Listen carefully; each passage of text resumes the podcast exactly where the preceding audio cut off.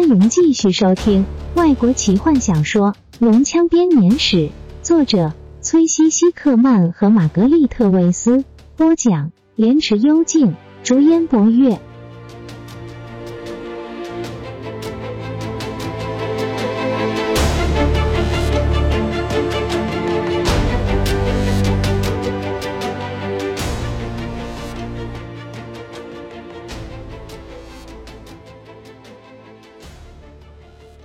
我的任务完成了，罗拉娜说。我可以离开了。是的，伊丽斯坦慢慢的说。我知道你离开的原因。罗拉娜红着脸，低下头。你要去哪里？希瓦纳斯提。他回答。我最后看见他的地方。只不过是个梦。不，那不只是梦。罗拉娜打了个寒战。那是真的，他在那里，他还活着。我一定得找到他。当然，亲爱的，也许你应该待在这里。伊利斯坦建议。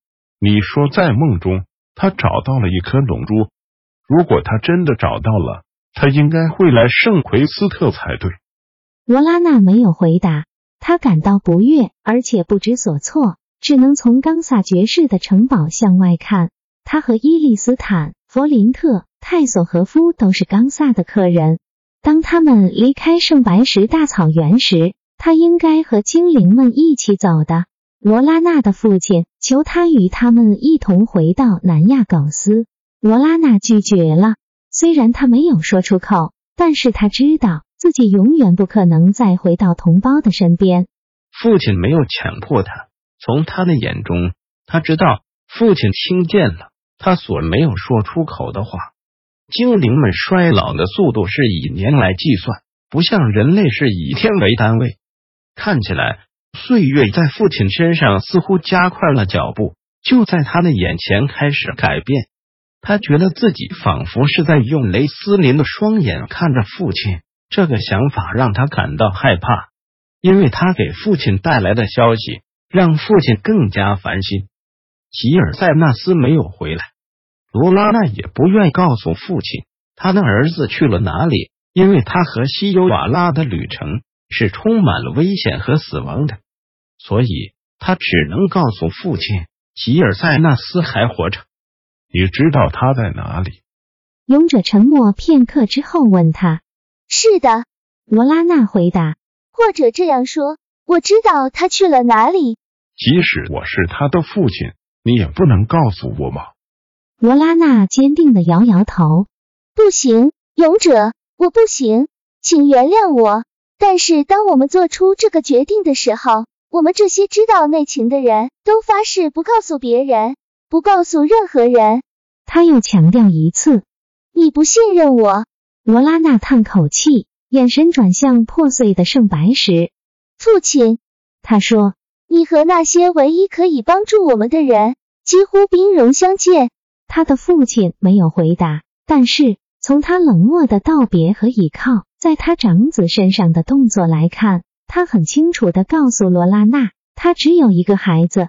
泰洛斯和精灵们一起离开，在他戏剧化的拿出屠龙枪之后，圣白石议会以绝对多数的优势同意铸造更多这样的武器，并且团结克莱恩的所有种族对抗这股黑暗势力。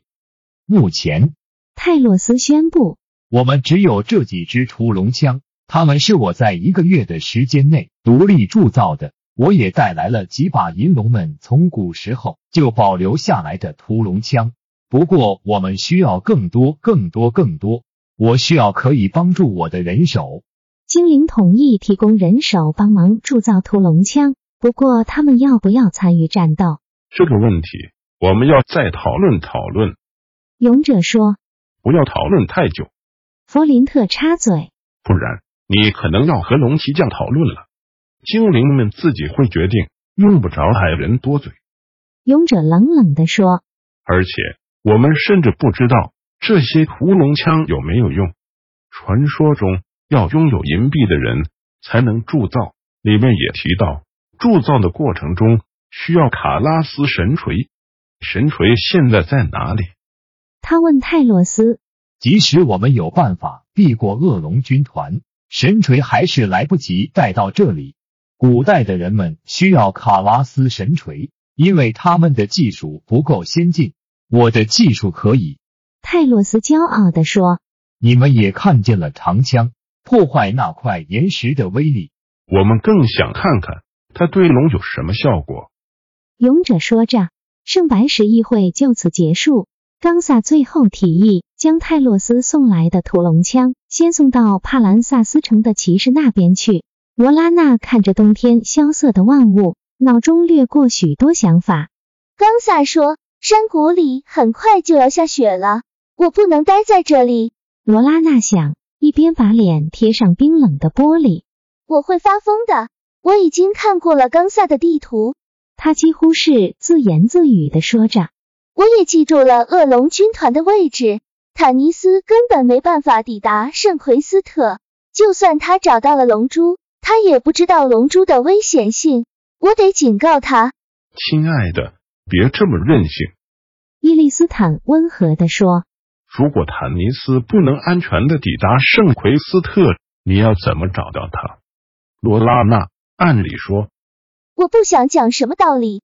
罗拉娜跺脚大喊，生气的瞪着牧师。我已经厌倦了不断的讲理，我讨厌这整场战争。我知道你说的都对，他羞愧的说。可是我就是无法袖手旁观。虽然罗拉娜没有说出来，但她有着她自己的考量。那个人类女人奇蒂拉，她在哪里？是和梦中一样和坦尼斯在一起吗？他突然发现自己脑中此刻所浮现的是那场梦中他死前所见到的最后景象：坦尼斯的怀中拥着奇蒂拉。就在那一刻，冈萨爵士突然冲进房中。哦，他吃惊的看着伊里斯坦和罗拉娜。真是抱歉。希望没有打搅到你们。没关系，请进。罗拉娜很快的说。多谢。冈萨走进来，小心的关上门之前，先看看走廊上有没有其他人。他走向窗边，加入他们。事实上，我本来就要和你们两人密谈，我还派威尔斯去找你们。不过这样更好，没有人知道我们在这里。太好笑了，罗拉娜厌烦的想。在他前往冈萨城堡的路上，他听见的消息竟是关于骑士团内部的政争，这些正慢慢的摧毁历史悠久的索兰尼亚骑士团。罗拉娜震惊的听见冈萨转述史东的审判，罗拉娜决定出席骑士评议会，为史东辩护。虽然一介女子出席评议会是前所未闻的，但这位充满活力的美丽女子为史东所做的辩护。令骑士们感到印象深刻。她身为精灵王族的身份，以及带来屠龙枪的功绩，都让她得到了很高的评价。甚至德瑞克的阵营留守的人物也很难找出罗拉娜的错误来。不过，骑士们还是没有办法达成共识。指定代理阿弗瑞德爵士的是德瑞克阵营的死硬派。在辩护进行当中。麦克爵士更是摇摆不定，冈萨被迫要诉诸公投，骑士们要求先休会，之后再投票决定。他们准备今天下午重新召开会议。很显然的，冈萨刚从这个会议回来。罗拉娜从冈萨的表情看得出来，事情进行的十分顺利。可是，如果这样的话，为什么要这么小心呢？史东被宽恕了吗？冈萨微笑着揉搓双手。不是被宽恕，亲爱的，那会让人怀疑他是有罪的。这样不行，他是被宣判完全无罪，这是我强力运作的结果。我们不能够接受宽恕这种结果。他被正式授予骑士资格，他的指挥官资格已经获得正式授权。德瑞克有大麻烦了。我为史东感到高兴。罗拉娜淡淡的说着。一边和伊利斯坦交换着不安的眼神。虽然他喜欢冈萨爵士，但从他在王室中长大的经验来看，史东不过是一个权力斗争之下的棋子罢了。冈萨听出了他声音中的冷淡，他脸色一沉。罗拉娜小姐，他更认真的说：“我知道你在想些什么。你认为我把史东当作傀儡？坦白说吧，小姐，骑士团已经分裂成两个阵营，德瑞克一派，我一派。我们都知道，一棵树被砍成两半之后会怎么样？两半都会枯萎而死。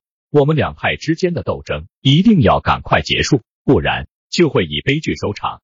现在，伊利斯坦和小姐您，因为我相信你们两人的判断，我让你们自己决定。你们已经认识了我，也认识了德瑞克、克朗加，你们选择由谁来领导骑士团呢？非你莫属，冈萨爵士。伊利斯坦诚恳地说。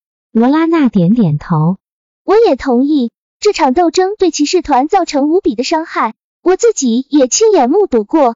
还有，从我看到的帕兰萨斯来的报告中分析，这也同样的让那边的守军不知如何是好。无论如何，我最关心的还是我的朋友。我明白，也很高兴听见你们这么说。冈萨赞许的说。因为这能让我更有把握开口要求你们帮我这个大忙。冈萨握住罗拉娜的手臂。我希望你去帕兰萨斯。什么？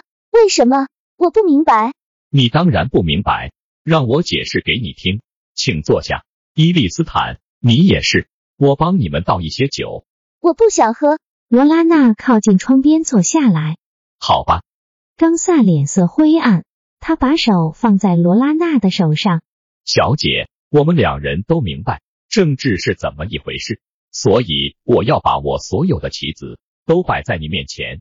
假设你愿意前往帕兰萨斯，教导那些骑士使用屠龙枪，这是个合理的安排。因为少了泰洛斯，你和矮人就变成唯一两位了解屠龙枪用法的人。让我们面对现实，矮人没办法使用那么长的屠龙枪。刚萨清清喉咙。